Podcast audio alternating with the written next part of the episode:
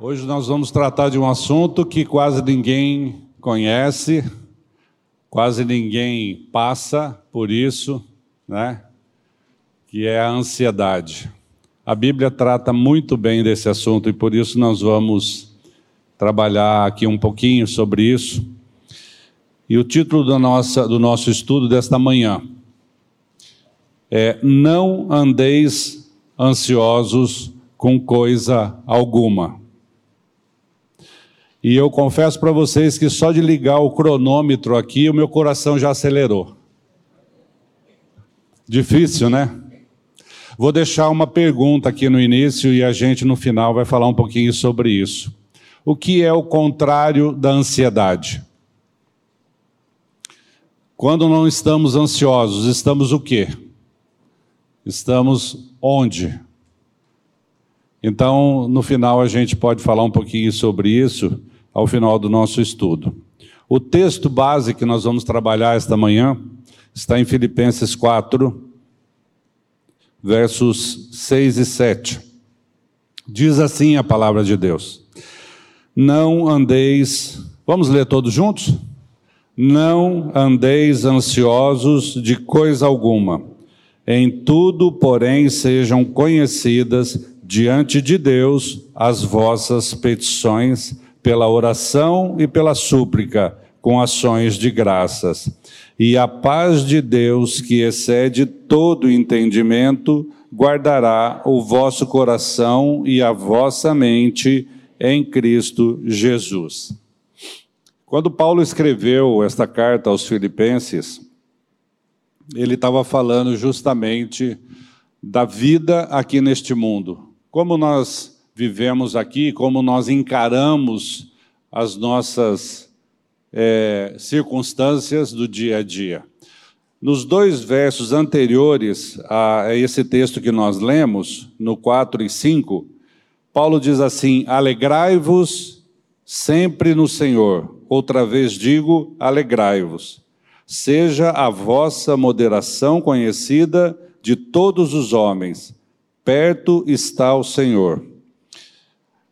Alegrai-vos no Senhor. A alegria é uma marca do cristão.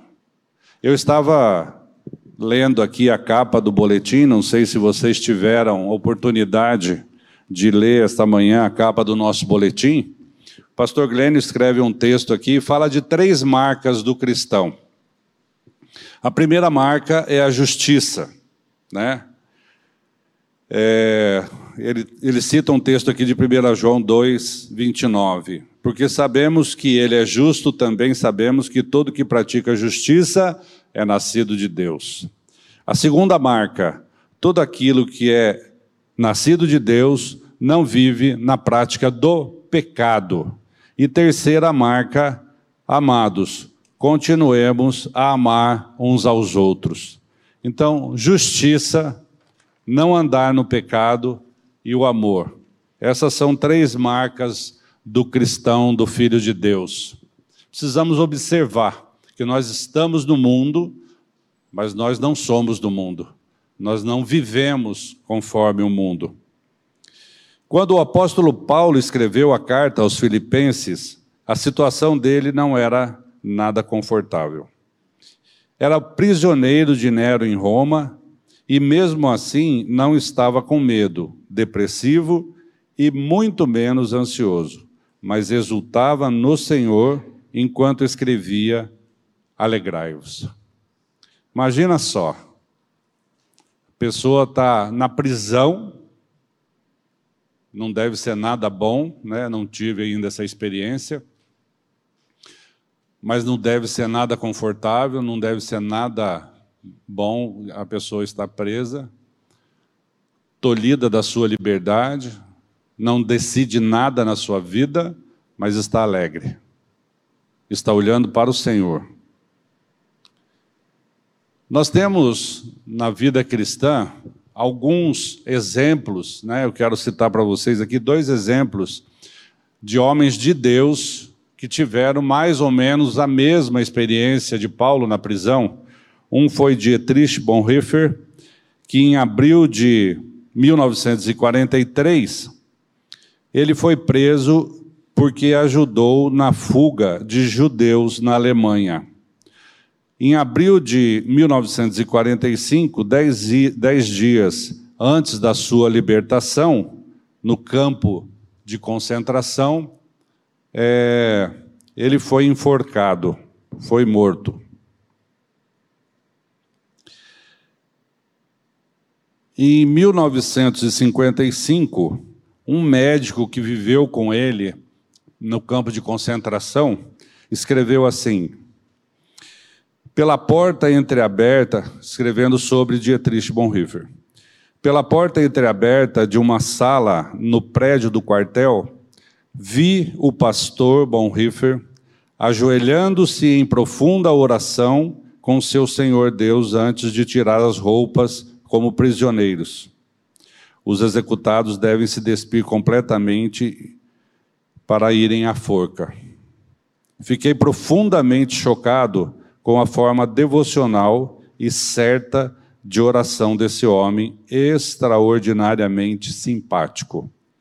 Ele também ofereceu uma breve oração no local da execução e então, com coragem e calma, subiu a escada pela forca, para a forca. A morte ocorreu depois de alguns segundos. Em meus quase 50 anos de atividade médica, dificilmente vi um homem morrer com tanta devoção. O cristão deve estar preparado para enfrentar a morte. E o segundo homem de Deus foi o Otmani. Foi preso em 52 por confessar publicamente a sua fé em Jesus Cristo. Permaneceu 20 anos encarcerado na China ele deveria ter sido posto em liberdade em 67, durante a Revolução Cultural. Os comunistas prometeram libertar Ni se ele concordasse em não voltar a pregar. Ni não aceitou e foi transferido para outra prisão onde acabou morrendo. Estas posturas de homens de Deus, homens que têm a fé é, provada, que tem a fé afrontada e confrontada pelo mundo, mas permanecem firmes na fé, devem ser exemplos para nós. Como nós vivemos aqui neste mundo, sem ansiedade e com essa fé fortalecida pelo poder de Deus. Na carta, o apóstolo fala basicamente e nos previne sobre quatro ladrões que poderão roubar a nossa alegria. São eles: as circunstâncias da vida, Filipenses 1:12, as pessoas, Filipenses 2 de 3 a 5, as coisas terrenas e finalmente a ansiedade, Filipenses 4, 6. É como se ele dissesse: vivam com alegria e sem ansiedade, mas atentem para alguns inimigos que poderão impedi-los de alcançar o alvo. Basicamente, meus irmãos, nós precisamos atentar para estas circunstâncias que podem tirar as nossas alegrias, né? Circunstâncias da vida, que são os problemas, as questões, as quais enfrentamos diariamente, as pessoas, as pessoas podem tirar a nossa alegria dependendo do tipo de relacionamento, dependendo da situação, as coisas, importante a gente atentar para que as coisas não influenciem na nossa alegria, e, finalmente, a ansiedade.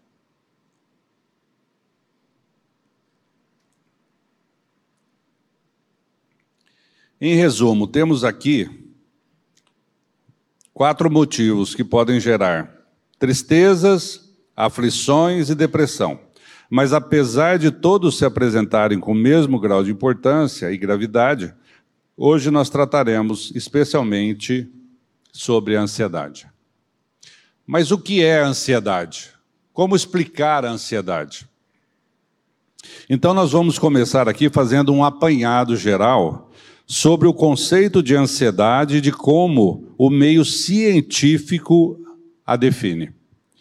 É um termo geral para vários distúrbios que causam nervosismo. E aqui eu quero chamar a atenção de vocês para que vocês vejam se algum desses sintomas aqui se encaixa na sua vida, no seu cotidiano. Então, vem aí: nervosismo, medo, apreensão e preocupação.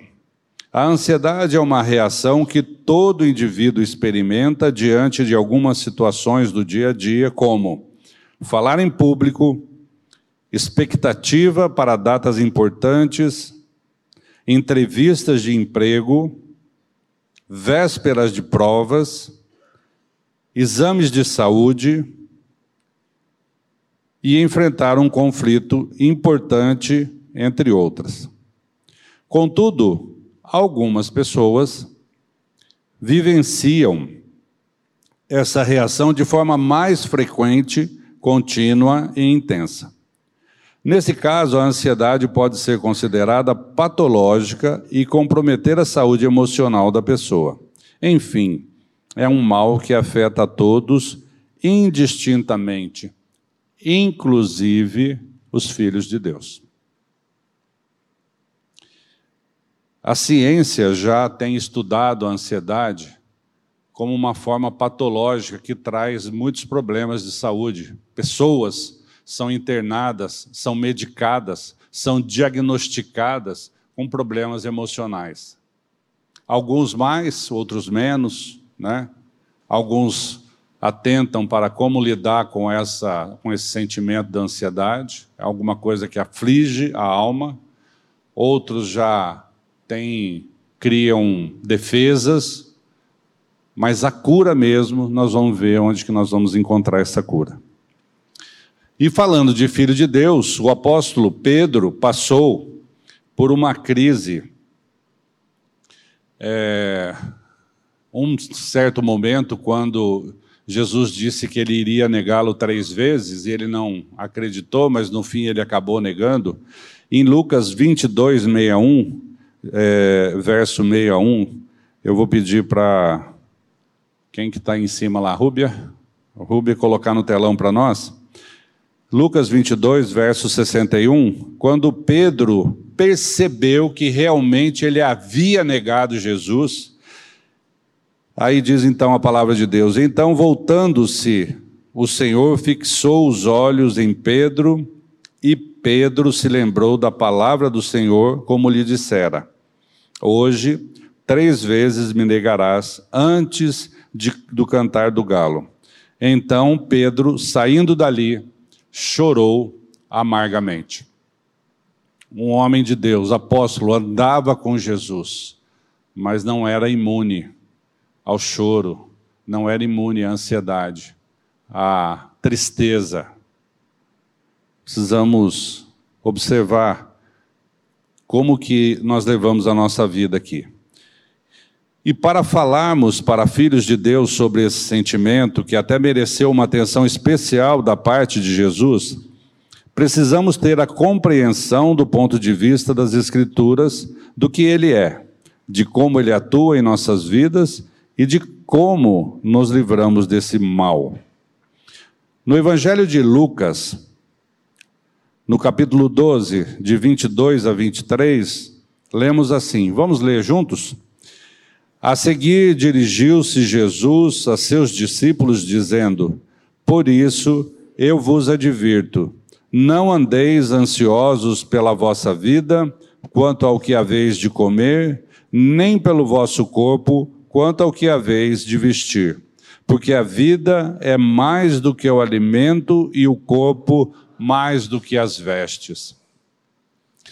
Jesus Cristo está chamando a nossa atenção aqui, ele está falando com os seus discípulos, mas obviamente que pela oração sacerdotal que está lá em João 17, nós entendemos que todos nós que somos filhos de Deus somos também discípulos de Jesus e fomos impactados por aquela oração de Jesus, a oração sacerdotal.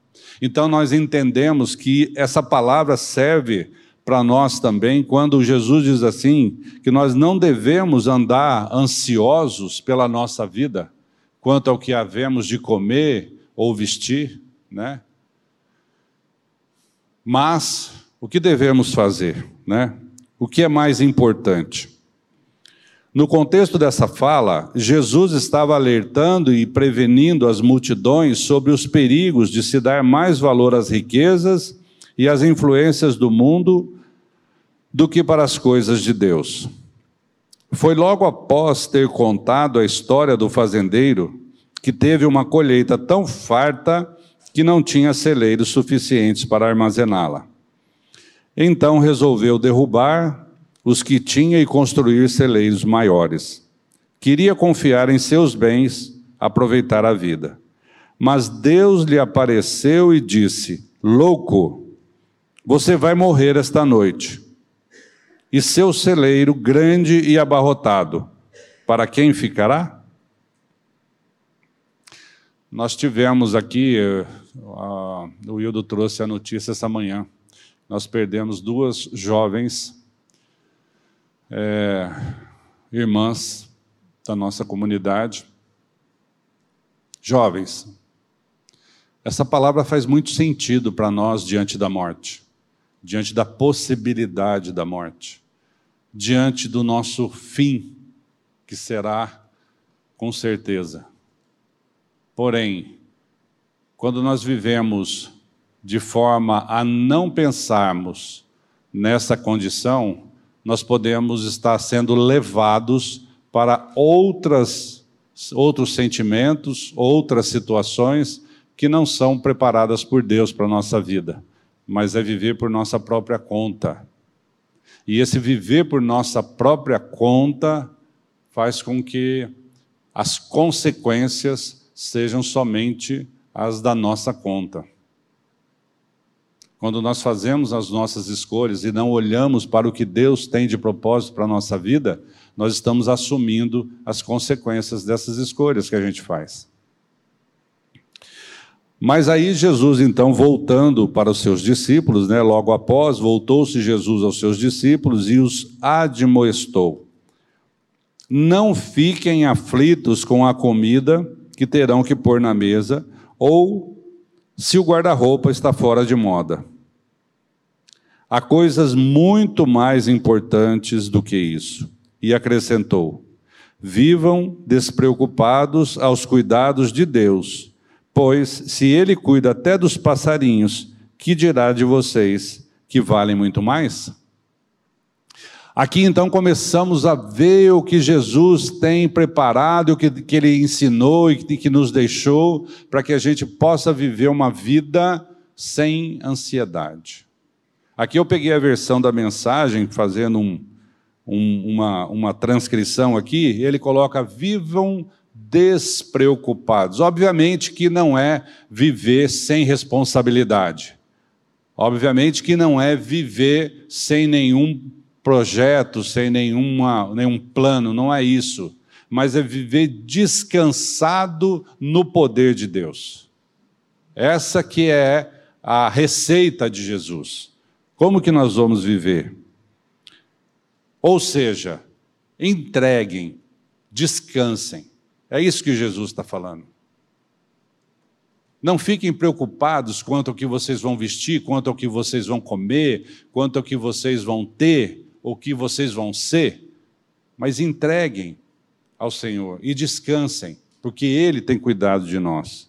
E aí então ele faz a comparação: se Ele cuida até dos passarinhos, né? Imagina de nós, imagina de você, que é filho dele, que tem muito maior valor. Em seguida, Jesus então lançou-lhes outra pergunta. Está em Lucas 12, 25 e 26. Qual de vós, por ansioso que esteja, pode acrescentar um côvado ao curso da sua vida? Se, portanto, nada podeis fazer quanto às coisas mínimas, por que andais ansiosos pelas outras? Vocês sabem a medida de um côvado? Um côvado tem 45 centímetros, não tem nem meio metro. A comparação que Jesus faz. O que, que nós podemos fazer para aumentar 45 centímetros na nossa vida? Se nós não podemos fazer nada em relação a isso, por que viver preocupado? Por que querer fazer aquilo que nós não temos potência, não temos poder? Realmente o nosso Senhor tem toda a razão. Pois uma das certezas que temos neste mundo é que um dia morreremos. E assim, para aqueles que creem na eternidade com Deus, a ação de investir aqui, quer seja em tempo, energia ou preocupação, perde a força e o poder de nos causar ansiedades. Fica sem sentido. Se nós não podemos fazer nada, por que andar ansioso? A nossa ansiedade vai mudar a nossa vida? A nossa ansiedade vai acrescentar alguma coisa? Vai mudar o curso da nossa vida? Não. Então fica uma coisa muito sem nenhum sentido a gente ficar ansioso, a gente andar ansioso, né? Por isso, os filhos de Deus devem sempre viver e andar nas pegadas de Jesus, que disse, Lucas 12, 31, Buscai antes de tudo o seu reino, e estas coisas vos serão acrescentadas. No Evangelho de Mateus, ele conclui dizendo, em Mateus 6,34, Portanto, não vos inquieteis com o dia de amanhã, pois o amanhã trará os seus cuidados basta ao, ao dia o seu próprio mal. O que será que vai acontecer amanhã? Será? Quantas vezes, isso eu posso dar um testemunho meu, quantas vezes eu fiquei preocupado, fiquei ansioso, mas no dia seguinte o problema tinha sido resolvido e eu não tinha feito nada. Absolutamente nada. E eu só fiquei ansioso. Só perdi meu tempo com ansiedade, com preocupação, coração acelerado. Quais são os sintomas da ansiedade, né? Taquicardia, olha só. Coração acelera, tem gente que transpira, sua frio, tem gente que para de falar, fica quieto, fica irritado, não sabe conversar, se relacionar no momento da ansiedade. Então, essas coisas todas, Jesus, ele separou um tempinho ali para dizer: olha, eu quero dizer para vocês que não vivam ansiosos, porque isso não vai adiantar nada na sua vida. Não fique preocupado, porque isso não vai adiantar nada na sua vida. Olha como que ele viveu aqui neste mundo. Vamos ver o exemplo de Jesus que viveu aqui neste mundo como homem, como foi que ele viveu.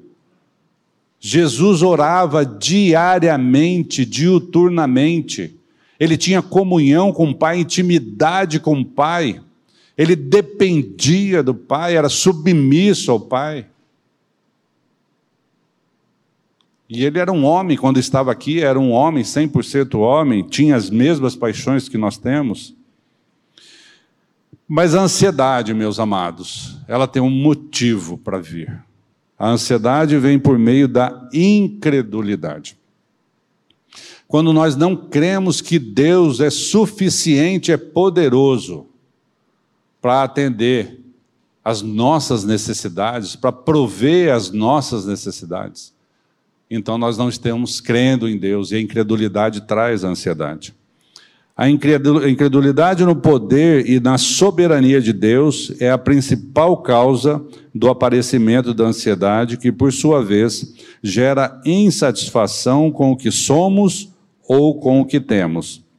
A ansiedade é um sentimento produzido em nossas almas por um passado não resolvido que pode refletir culpa ou por medo do futuro.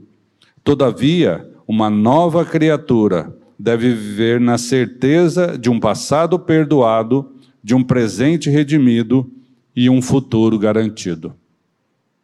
É assim que o novo nascido vive nas pegadas de Jesus, na dependência do Senhor, não remoendo o passado, não trazendo culpas em seu coração, sabendo que Deus já nos perdoou de tudo que aconteceu. Deus perdoa todos os seus filhos. E faz com que nós vivamos esse presente para que o futuro seja cada vez mais na certeza de que nós temos uma eternidade juntamente com Ele. Então, quando nós vivemos na expectativa da eternidade e não na expectativa de um, uma vida aqui neste mundo, muda completamente a nossa expectativa, muda completamente o nosso olhar, a nossa visão do porquê nós estamos aqui e como nós perguntamos. Nós sabemos que a incredulidade ela teve início lá no jardim do Éden, né? Quando Deus disse a Adão: "De todas as árvores podereis comer livremente, menos da árvore do conhecimento do bem e do mal, porque se dela comerdes certamente morrereis". O que aconteceu com Adão? Ele falou: será, né? Ouvindo a serpente, ouvindo a Eva, será que vou morrer? Será que Deus disse a verdade? Será que Deus não estava blefando? Então aí entrou a incredulidade, a desobediência. Então eu não vou crer no que Deus disse. E quando eu não creio no que Deus disse, eu fico ansioso. Porque Jesus disse assim: Não andeis ansiosos por coisa alguma, em tudo sejam conhecidas diante de Deus as vossas petições. Quando eu não coloco diante de Deus as minhas petições, na submissão da ação de Deus na minha vida, eu estou dizendo: Deus não é suficiente para me tirar dessa ansiedade. Deus não tem poder para mudar a minha vida. É isso que eu estou dizendo. A palavra de Deus, ela vem nos ensinar a viver neste mundo. Ela traz para nós a promessa de uma vida eterna juntamente com Deus, mas ela nos ensina a viver aqui neste mundo enquanto nós estivermos aqui. O que, que nós precisamos fazer? Tomarmos posse da palavra de Deus. E sobre a incredulidade que produz ansiedade, eu quero ler agora com vocês um texto que Spurgeon, que é um outro homem de Deus, escreveu no seu devocional. Spurgeon diz assim: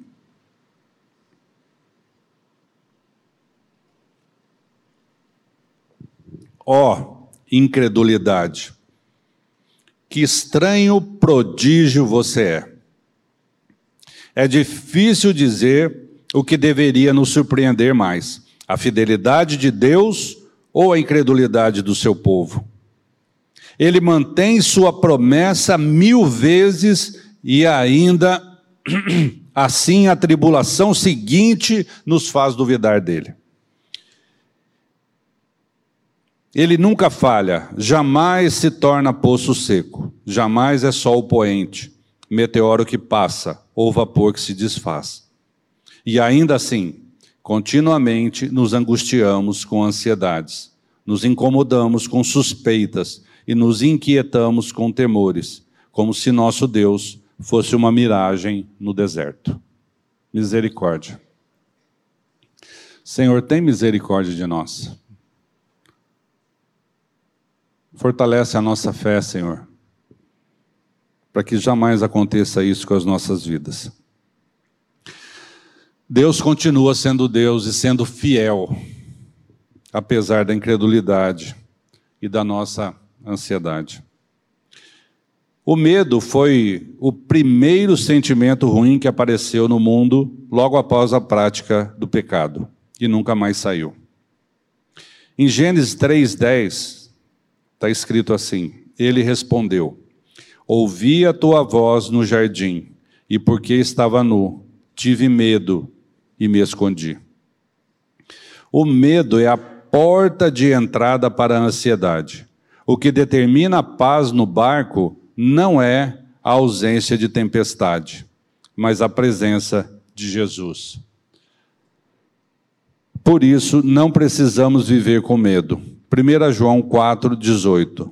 No amor não existe medo. Antes, o perfeito amor lança fora o medo Ora, o medo produz tormento. Logo, aquele que teme não é aperfeiçoado no amor. Os discípulos de Jesus, quando estavam no barco e veio a tempestade, Jesus estava dormindo no barco, eles tiveram muito medo. Por que, que eles tiveram medo? Eles estavam olhando, olhando para a tempestade. Eles estavam olhando para as circunstâncias. E o que, que vem à mente quando nós olhamos para a circunstância? O barco vai afundar. Esse barco vai afundar. Essa tempestade é muito maior do que o barco. Mas eles não olharam para Jesus que estava no barco. Qual foi a reação dos discípulos? Foi de incredulidade. Eles não creram que aquele Jesus que estava ali dormindo no barco tivesse poder para livrá-los daquela situação da tempestade. E isso acontece todos os dias na minha e na sua vida. É ou não é? Olhamos para as tempestades, ficamos olhando para as circunstâncias e deixamos de olhar para o Deus que cuida de tudo. Definitivamente, a ansiedade é um mal que aflige grande número de pessoas há muito tempo. No Antigo Testamento, os irmãos de José sentiram culpa e ansiedade pelo fato de tê-lo vendido como escravo e mentido ao seu pai, dizendo que José havia sido morto. Está em Gênesis 42, 21. Então disseram uns aos outros: Na verdade, somos culpados no tocante a nosso irmão, pois lhe vimos a angústia da alma quando nos rogava e não lhe acudimos, por isso nos vem a ansiedade. Muito ouvimos dizer que a ansiedade é o mal do século, porém, há mais de dois mil anos, o nosso Senhor Jesus também já nos preveniu sobre a presença desse mal que interfere nas nossas condutas, comportamentos e sentimentos. Então, nós podemos ouvir aqui que ansiedade é uma coisa nova, né? Depressão é uma coisa nova, apareceu agora. Mas o que nos parece? A ansiedade existe desde que entrou o pecado no mundo. Desde que o homem foi contaminado pelo pecado, ele começou a sentir medo. Esse medo é a porta para a incredulidade e para a ansiedade. O próprio Jesus experimentou esse sentimento mal nos momentos que antecederam a crucificação. Lucas 21, de 41 a 44, está escrito. Ele, por sua vez, se afastou, cerca de um tiro de pedra, e de joelhos orava, dizendo: Pai, se queres, passa de mim este cálice. Contudo, não se faça a minha vontade, e sim a tua. Então lhe apareceu um anjo do céu que, lhe, que o confortava e, estando em agonia, orava mais intensamente. E aconteceu que o seu suor se tornou como gotas de sangue caindo sobre a terra. Olha só o exemplo de Jesus. Estando em agonia, orava mais intensamente. Estando em ansiedade, oramos mais intensamente? o que fazemos? Colocamos diante de Deus as nossas preocupações, as nossas ansiedades, entregamos, nos rendemos e descansamos? É isso que fazemos? Estamos falando de filhos de Deus.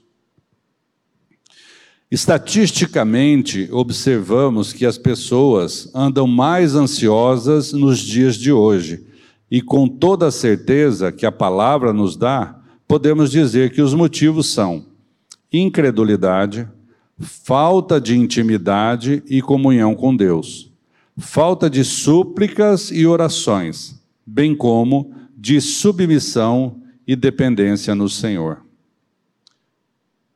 Gente, é muito prático isso. A vida cristã é muito prática. Nós podemos tomar para nós essa verdade da palavra de Deus e trabalhar isso a cada momento em que sentimos ansiedade, a cada momento em que temos alguma dificuldade, dúvida, algum, alguma aflição, alguma angústia, tudo isso, depressão, tudo isso redunda em ansiedade. Na prática, mesmo afirmando que aqueles que são de Cristo, sendo Cristo um tesouro em nós, Paulo, em sua segunda carta aos Coríntios, escreve que, 2 Coríntios 4, 8 e 9, em tudo somos atribulados, porém não angustiados, perplexos, porém não desanimados, perseguidos, porém não desamparados, abatidos, porém não destruídos. Ou seja, o fato de estar em Cristo não é antídoto contra atribulações, angústias, desânimos e ansiedades. Mas com toda certeza, em Cristo não vivemos angustiados, perplexos, desanimados, desamparados e muito menos destruídos. A diferença. Vocês estão percebendo qual é a diferença de estar de um jeito ou de outro? Né? Quando a palavra de Deus fala que nós podemos estar atribulados, mas não angustiados, nós não devemos entender que nós não podemos estar atribulados. Nossa, eu estou atribulado eu, eu, será que eu sou filho de Deus? Será que eu sou nascido de novo? Não, não, não, não, não, não. Não pense isso, porque nenhuma condenação há para os que estão em Cristo Jesus. Não devemos ter esse sentimento de dúvida, mas devemos ter um sentimento de que, nesse caso, nós somos, é, nós podemos ter angústias, né? como diz a palavra aqui, podemos, é, é, desculpa, podemos ter a tribulação, mas não angustiados, podemos estar assim perplexos, admirados, mas não desanimados. Podemos sofrer perseguições, mas com a certeza de que não estamos desamparados. Inclusive, é, é, o fato de eu orar e pedir a Deus para trazer essa mensagem hoje foi a realidade que nós estamos vivendo em nosso país, onde a gente tem visto muitas pessoas ansiosas com o futuro, com o que vai acontecer amanhã, com as definições políticas, econômicas e tudo mais, mas podemos acrescentar um côvado na nossa vida? Né? É o Senhor que está no controle de todas as coisas. É Ele que faz infinitamente mais do que tudo que pedimos ou pensamos. É Ele que tem poder e atende às nossas orações na medida da Sua vontade. É Ele que nos tira de todas essas angústias. Então, meus amados, quando nós vemos aqui um texto que eu não, não, não coloquei no boletim, que está em Mateus 11, de 28 a 30, né? Que é justamente por esse motivo que nós devemos observar o que Jesus disse. Quando você tiver em dúvida, vá para a palavra de Deus. Quando você tiver alguma situação de ansiedade, vá para a palavra de Deus. Busque como referência aquilo que Deus disse e não o que o homem disse. E Jesus disse assim: Vinde a mim todos os que estáis cansados e sobrecarregados, e eu vos aliviarei. Tomai sobre vós o meu jugo e aprendei de mim, porque sou manso e humilde de coração e achareis descanso para a vossa alma, porque o meu jugo é suave e o meu fardo é leve. É a palavra de Deus que nos garante, que nos traz a solução. Tomamos posse da palavra de Deus ou cremos nas circunstâncias? Ficamos com a tempestade ou ficamos com o Jesus Cristo que está dentro do barco também? Todos nós experimentamos sentimentos ruins que podem nos levar à ansiedade. Mas os filhos de Deus jamais devem conviver com isso. Jesus Cristo consumou uma obra completa em nosso favor. Por misericórdia, Deus permite as tribulações e ansiedades para nos trazer à memória aquilo que nos dá esperança. Provérbios 12, 25. A ansiedade no coração do homem o abate, mas a boa palavra o alegra. Lembra lá de Paulo? Alegrai-vos sempre no Senhor. Outra vez digo, alegrai-vos. De onde vem a nossa alegria? Meu amado, se você creu que você morreu juntamente com Cristo na sua cruz, que ele levou o seu pecado, que Jesus tirou o pecado do mundo na sua morte, e que na ressurreição ele nos deu a sua vida. Se você crê nisso, você é um nascido de novo, você é um filho de Deus, você faz parte da família de Deus. Naquela cruz ele consumou a nossa salvação e no dia a dia ele tem nos santificado com a sua palavra. Nós vivemos assim? Nós cremos lá em 2 Coríntios 4:10 diz que nós vivemos aqui neste mundo levando sempre e por toda parte o morrer de Jesus para que a vida de Cristo se manifeste em nossos corpos mortais. Levar o morrer de Jesus significa não viver ansioso, significa olhar para Jesus, entregar para Deus, entregar para Jesus toda a nossa ansiedade e descansar no poder da Sua palavra. A palavra de Deus nos garante isso e nós tomamos posse. E quando vem a ansiedade, lembre-se de quem você é e o que deve fazer com ela. 1 Pedro 5, 6 e 7 diz assim: Humilhai-vos, portanto, sob a poderosa mão de Deus, para que ele, em tempo oportuno, vos exalte, lançando sobre ele toda a vossa ansiedade, porque ele tem cuidado de vós. Lembra do que Spurgeon falou? Deus é fiel, é fiel a ele mesmo e ele, não importa que ele atenda 500 vezes as nossas orações, nós andamos por incredulidade e muitas vezes nós sofremos com isso, não crendo no poder de Deus. Mas ele diz assim: Humilhai-vos, portanto, sob a poderosa mão de Deus, reconhecendo que Deus é poderoso e soberano para cuidar de cada um de nós. Mas a ordem há, a ordem é, lá do versículo base do nosso estudo, é, não andeis ansiosos com coisa alguma. A ordem é não andeis ansiosos, mas o que, que eu faço? Em tudo, porém, sejam conhecidas diante de Deus as vossas petições. De que jeito? Pela oração e pela súplica. E de que forma? com ações de graças. E o que acontece? Qual é a consequência? E a paz de Deus, que excede todo entendimento, guardará o vosso coração e a vossa mente em Cristo Jesus. Essa é a consequência. Aqui nós temos a receita, né? Qual, quais são os passos? Esses são os passos. Ouvimos a ordem, o que fazemos? De que forma fazemos? O que acontece depois? Qual é a consequência? Não andeis ansiosos com coisa alguma. Em tudo, porém, sejam conhecidas diante de Deus as vossas petições. E a própria palavra nos garante que, com ações de graças, a paz de Deus, que excede todo entendimento, guardará o nosso coração e a nossa mente em Cristo Jesus. Finalmente, irmãos, o que então fazemos quando não estamos ansiosos? Como estamos vivendo quando não estamos voltados para a tempestade? Em tudo, porém, sejam conhecidas diante de Deus as vossas petições. É isso que fazemos?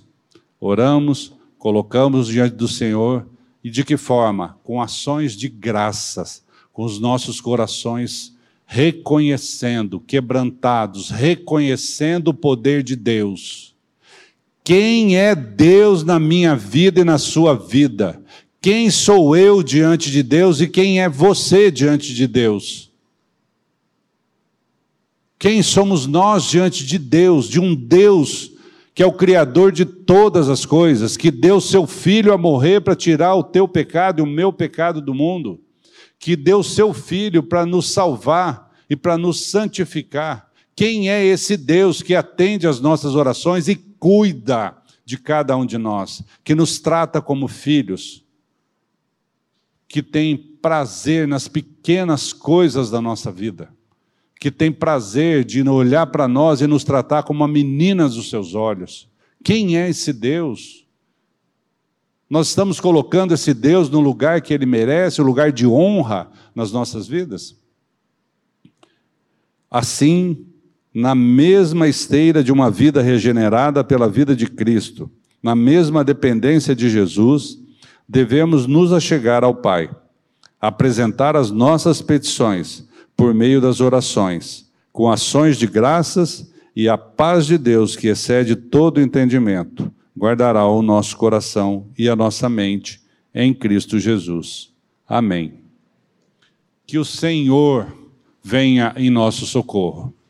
Que o Senhor nos tire do coração toda ansiedade, toda angústia, toda aflição, toda tristeza, toda depressão, para que em tudo nas nossas vidas o seu nome seja glorificado, a sua presença seja conhecida e o nosso testemunho aqui neste mundo seja o testemunho de Jesus Cristo. Que as pessoas olhem para nós e vejam Jesus nas nossas vidas, sem ansiedade, sem desespero, sem angústia. Amém? Pai querido, nós te louvamos pela tua palavra, te louvamos pela obra de Cristo em nosso favor. Te agradecemos, Pai, pelo teu cuidado com cada um de nós e pedimos que o Senhor tire toda a ansiedade do meio da tua igreja, para que o mundo te conheça através das nossas vidas. E assim nós oramos e te agradecemos, no doce nome de Cristo Jesus. Amém.